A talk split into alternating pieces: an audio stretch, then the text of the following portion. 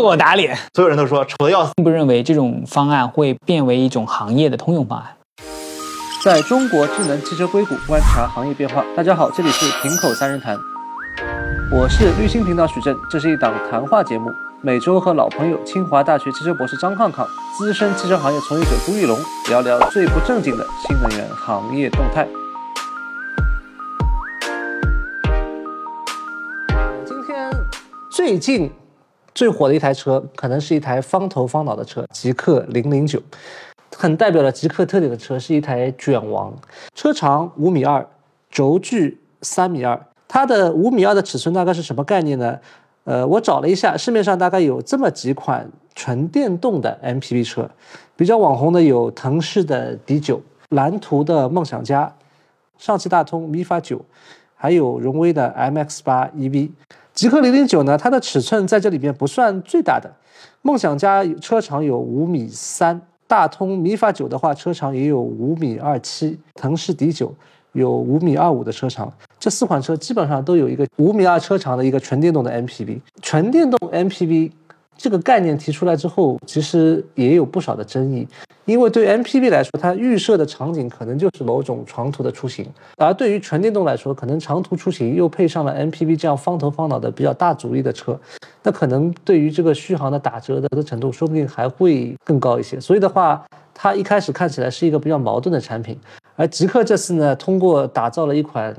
史无前例的一百四十四度电，至少在数字上把这个蓄势里程的悬念给把它打下去了。所以的话，应该讲它既是一个配置点满的产品，又是一个呃里程爆表的产品，甚至它在 MPV 上还做到了最快好像是四点五秒的加速四驱。虽然说我觉得可能它是个伪需求，呃，极客的产品逻辑可能就是不管你是用户要的还是不要的，反正我通通都给你。那可能是这样的这样的逻辑，然后诞生了这么一款卷王的产品啊。康博，就是啊，你觉得极氪零零九作为最近应该讲是流量的担当，你觉得这款车你对它第一印象怎么怎么样？对我我我说是和你的那个印象是一样的，它是一个卷王，就是说之前虽然也有纯电动的 MPV，但它通常是伴随着增程版本，就像你说的一样，PV 它的。能耗比较高，车重比较重，而且空间比较大。空间一大的话，无论是制冷还是制暖，它都消耗是非常大的。而它的使用需求呢，又经常是全家人，你又不能充电的时候一个人等，或者做个生意丢个单子就不好了，对吧？所以说之前的那些纯电 MPV，它的续航都是有一定的比较偏小的。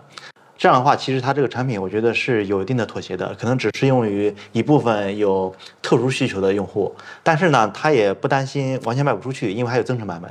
增值版本就解决了这个问题，但是零零九不是这个样子。对，零零九他敢这么做，就因为他卷的，呃，解决了这个问题。你可以这么说，它那个电池非常大，一百四十四十度的电池，就是说我这个电池太贵了，二十万电池，那我为了把这个二十万电池卖出去，我需要加三十万的料，这样的话其实是合理的。要不然的话，你一个二十万电池，你卖一个三十万的车，这怎么看怎怎么都不行，是吧？啊，是从这个角度。对对，因为要解决蓄势里程，所以有一个巨大的电池，但因为电池的成本在那里，它必须要。配上这么卷的配置，才能够支撑这一款产品。哎，你觉得它的外观怎么样？我们先说说它的外观吧。人个人感觉第一眼都是它的外观。我觉得这个车有点凶，或者说某种程度它不像一个传统的 MPV。从现在 MPV 的卷的程度、它的造型、它的状态，它其实有攻击性的状态，是让你感受到这个产品很 special。那我们其实从大的逻辑上来看，目前的外观设计，特别是这种昂贵的这种产品，就有点像神兵利器那种那种，在整个一团车里头，它是一个非常扎眼的那种，就是突出的。应该说，但是这个有点像那种，如果是形容一位女性的话，她她并不像我们传统的医院，她就是像像小家碧玉一样，这种性格很和善。所以我是觉得现在的设计语言，特别是在 MPV 这种车型里头。要的就是亮眼，要的是扎眼，要的是让你觉得这玩意儿不一样。它很适合设计这样的外形，就是也不叫一眼丑，就一眼不是一眼美女。它跟零零一的外形可能不一样，但是我觉得第一眼的这种感觉有点像，就是你第一眼看到极客零零一是什么感觉？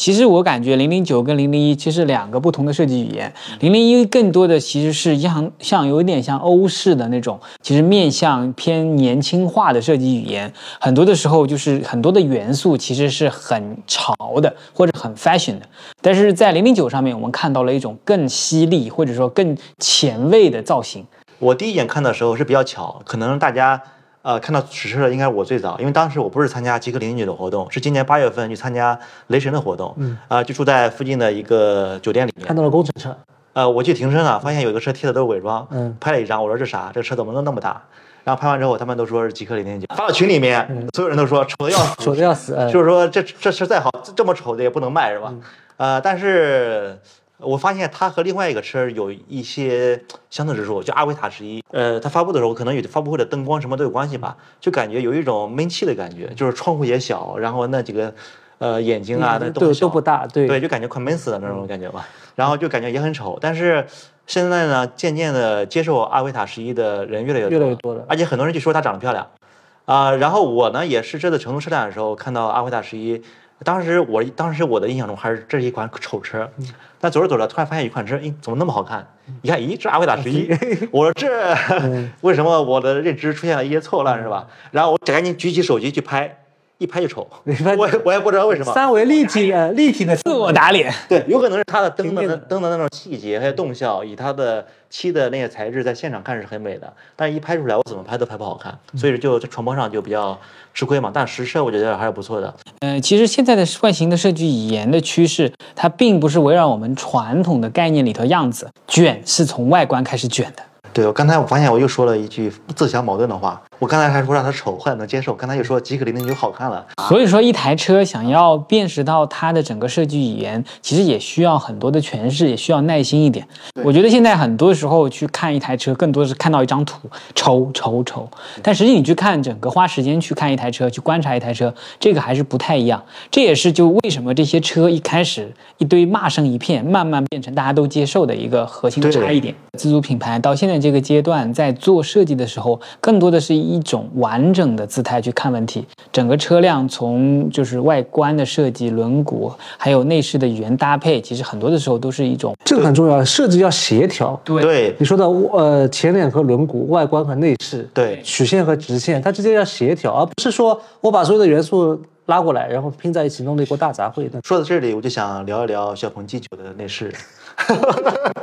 小鹏车主吐槽小鹏，呃，对呀、就是我看它的外观很清新，是吧？因为当时我觉得担心 P 七那么好看了，你把它拉长拉胖太丑嘛。但是一看外观，我觉得还挺不错，还是那种清秀的感觉。当时发的主要的颜色还是白色嘛，整体来说就是说比预期的好看，这是当时的感觉。但是后来一看内饰呢，你感觉隐隐有点不对劲。你比如说钢琴烤漆，呃，镀铬工艺，然后然后明显的手工缝线，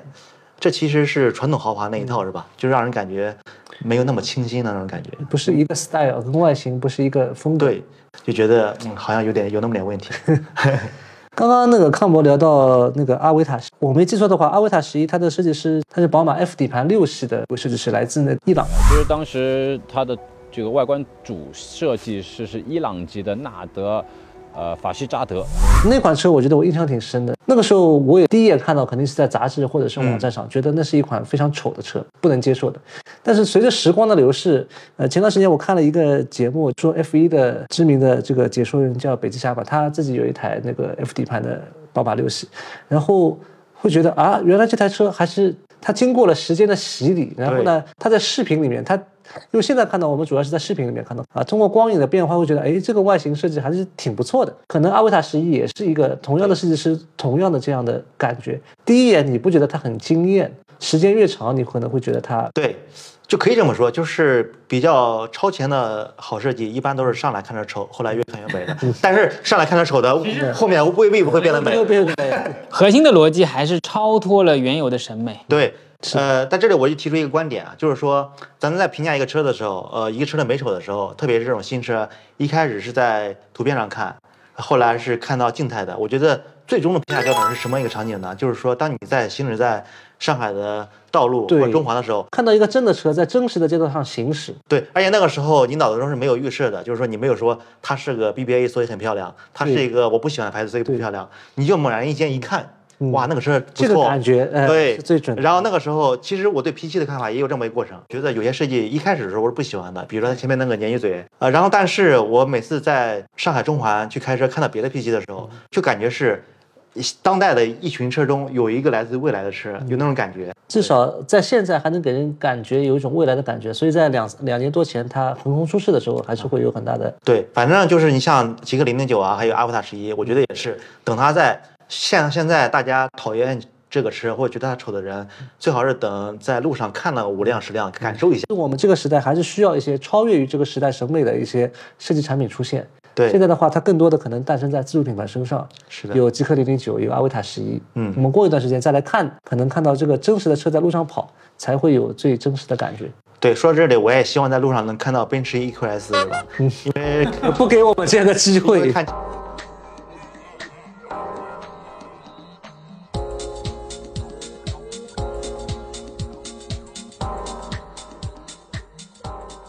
好，我们刚刚聊了极氪零零九的外形啊，现在我们来聊聊它第二个有争议的麒麟电池，贼大的电池。抗博需要这么长的续航里程，还是有长途出行的需求吧？主要是这样子，就是说你比如说，如果是一个我自己开的车，呃，它续航短点没关系，但一旦是两三四个人用的是，这个人越重要，那么我们需要给续航留的留的余量越大多。对对，因为至少我们去想想，嗯，那至少充电的时候要多好几个人等，是吧？我觉得这个问题其实我是觉得有个感同身受啊。其实对我们而言，就是个人开通勤的用车跟家庭用车它其实不一样。我每次开的时候，如果要带着女儿去充电，我内心中就就希望越快越好。是的，对于 MPV 来说，不管你车上是呃家人小孩、老人，或者是重要的商务接待来宾对，它都往往这个场景比个人的通勤用车小车要重要，更重要或者对时间容忍性会要求更低一点。对，就是大家需要的都是，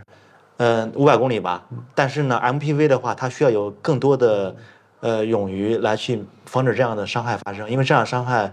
会比单人那种车会更深一点。是的，除了这种感觉的话，其实呃，我们刚刚聊到了 MPV，它空间又大，对空调的载荷可能高，然后它迎风面积大，然后空气阻力也会更大，它可能在高速上打的续航打的折扣可能会更多一些。还有一个核心用途是它的使用载荷会很高，所以我理解就是说，这款车最小的一百一十多度电，大的一百四十多度电，其实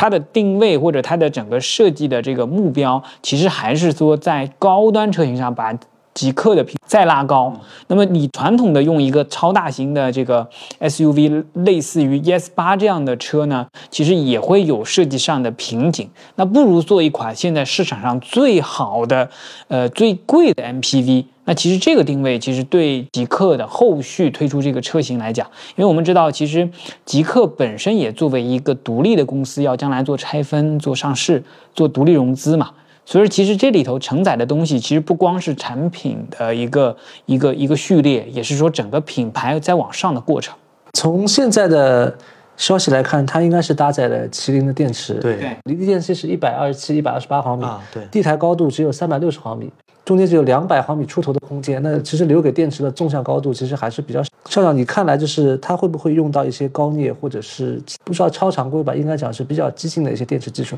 这个比较有意思啊，麒麟电池其实是这种结构方式，用多个水冷板去做隔离。那么在这个里头，我们可以预期到，可能宁德时代会采用比较先进的凝聚态电池，也就是说，可能就类似了半固态的技术。那么这个里头呢，其实我们可以看到它里头有几个特点啦，一个是在整个高镍，然后呢，这个硅的含量可能会比之前要高很多。第二正极镍更高，对，负极硅含含更高。然后呢，再加上这个呃，就是电芯之间，因为有这个水冷板之间相隔开，然后呢，可能也会比较容易去做处理。然后整个电芯的这个喷，就是开阀的这个火焰也是往下喷的。那这这诸多方面其实是它的容错性会更强。这个时候它可以做一一个非常高端或者是非常呃相对有侵略性的这个能量密度的方案。这也是为什么在原有的电池系统体积里头，可以从原来的一百度电上升了百分之四十。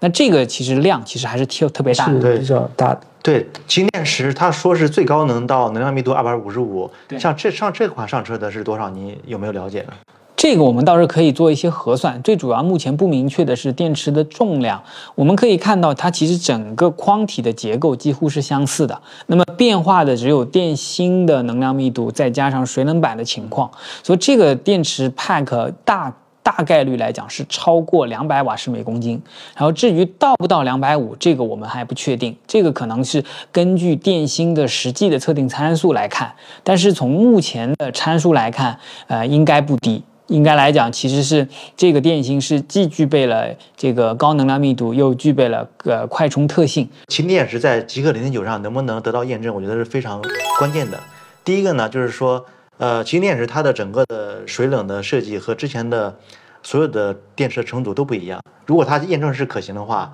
就会引发新一轮内卷，就是大家车企都会沿着这个路线去做，那么就可能把我们现在的。呃，能量密度从一百六到两百不太一样，因为某种意义上面，这么高能量的密度的电池，其实应该是在这个电量范围内特殊自带的。如果你想把这个电池砍一半的话，其实某种意义上你想做一个七十度的电池，整体的体积也可能不太会小。所以说，我觉得目前这种设计方案更像是为了大电量的电池量身定做的一个概念。它其实等于是说，在原有一个电池包里头，把它的电池上限拉高了。那你要想要，就是说，就在这样高的，因为其实某种意义上更意味着说，它其实是重量能量密度提高了，但是体积能量密度并没有提高那么多。也就是说，你要把这个电池相当于说减少一半，你的体积还在那儿。所以说你很难就是呃就是普适性的把它横推到更多低电量的产品上面，因为我知道我们其实理解到正常的家用的这个轿车或者 SUV 其实都是在六十到八十度电，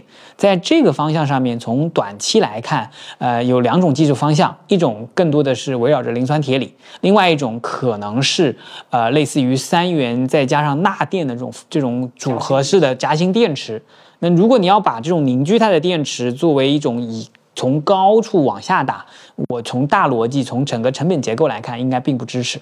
啊，我说的主要是它的轻电池的成组技术，就是它的侧边的那个水冷板，我觉得一个是成组效率比较高，另外一个就是也安全性也比较高。我是说这个，就是难道中间放其他电池不行吗？就放了普通电池。我们的概念就这种。这种水冷板的设计，其实很多时候它其实很难作为一种通用的设计概念，因为其实最主要的时候，其实考虑到从两边散热，它主要是为了做快充，也就是说你想要把。这个作为一种通用型的方案来看，呃，可能难度会比较大，因为它带来的这个组装还有这个节拍可能都会有一些差异。对，那这里头最大的问题就是水冷板很薄，然后如果出现这个应力出现问题的话，你这个水冷板会有个挤出效应。所以某种意义上面，麒麟电池的设计的结构特性是比较前卫的。我并不认为这种方案会变变为一种行业的通用方案。对，我是觉得，如果氢电池在极氪零点九上能成功的话，这种侧面水冷的方式，呃，应该会被其他车企。那这样成本会不会比较高？呃，目前看三面水冷的方案。呃，或者说三面冷却的方案，在这个福能的 SPS 里头也有提及。那某种程度上，你如果用这个短刀或者长刀的话，它整个壳体的散热，它整个壳体其实效果也比较好。所以说我倾向于认为，就是你这个水冷板上面挂这个左右各挂六个方壳电池的这种设计的方案，目前还是宁王独家的。然后我们也知道宁王的专利的这个。呃，霸道失速嘛，基本上我觉得从这个技术方向来讲，它的独占性会非常非常强。对，就是专利我没考虑啊，我主要是觉得它这个思路很好。就以前通常是，呃，防止电池的热蔓延是吧？通常是我底下给你散热，就是你热了赶紧给我流出去，边上再隔热，都边上隔热。那现在呢，我边上就直接弄上水了，它既能散热也能隔热，有一种釜底抽薪的感觉。当然它的。工艺难度会比较高啊啊，而且可能会有一些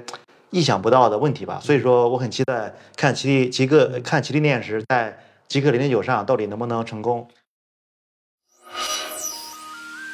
好啦，本期节目就到这里，可以在 B 站、头条、微博、抖音关注“亭口三人谈”，还可以在小宇宙、喜马拉雅和苹果播客等播客平台找到我们。